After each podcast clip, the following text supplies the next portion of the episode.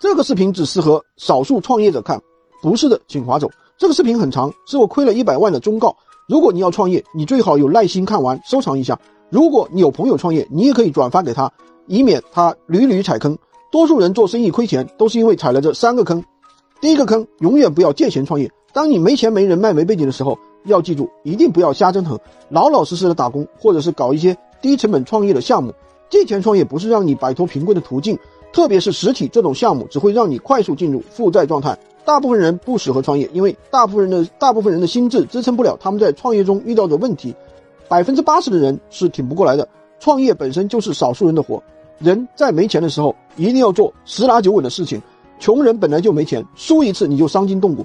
千万不要相信有贵人相助，没人会拉你一把的。你越是一无是处的时候，你越是自己是自己的贵人。大钱一定是从小钱开始的，放下你的面子，不要小钱看不上，大钱又赚不了。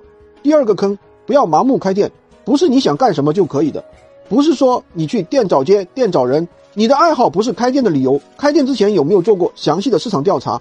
每天人流量最爆的是什么时间？附近都有什么商家？附近的人消费能力有多大？再结合你要做的事情进行反思，你能不能开这样一个店？老话说得好，三年懂行，五年入行，十年成王。没有在一行摸爬滚打很多年的经验基础上，不要盲目的开店。关于加盟店，以我的了解，加盟店一般都是一二七定律，百分之十的加盟店赚钱，百分之二十的加盟店。保本百分之七十的加盟店都是亏本，赚钱的项目人家都是直营的，而不是加盟。真的赚钱的点往往是卖加盟的人，而不是你傻傻的加盟，以为能赚钱，很快就会上当。当很多人劝你投资这个项目的时候，前期把你套牢，后期你想抽身都抽不回来，那是别人设计好的一个个圈套，就等你往里跳，因为你红了眼，他们黑了心。第三个坑，不要把理财当做发财的机会，把理财当做发财机会的人。不仅自己发不了财，最后还被当做韭菜。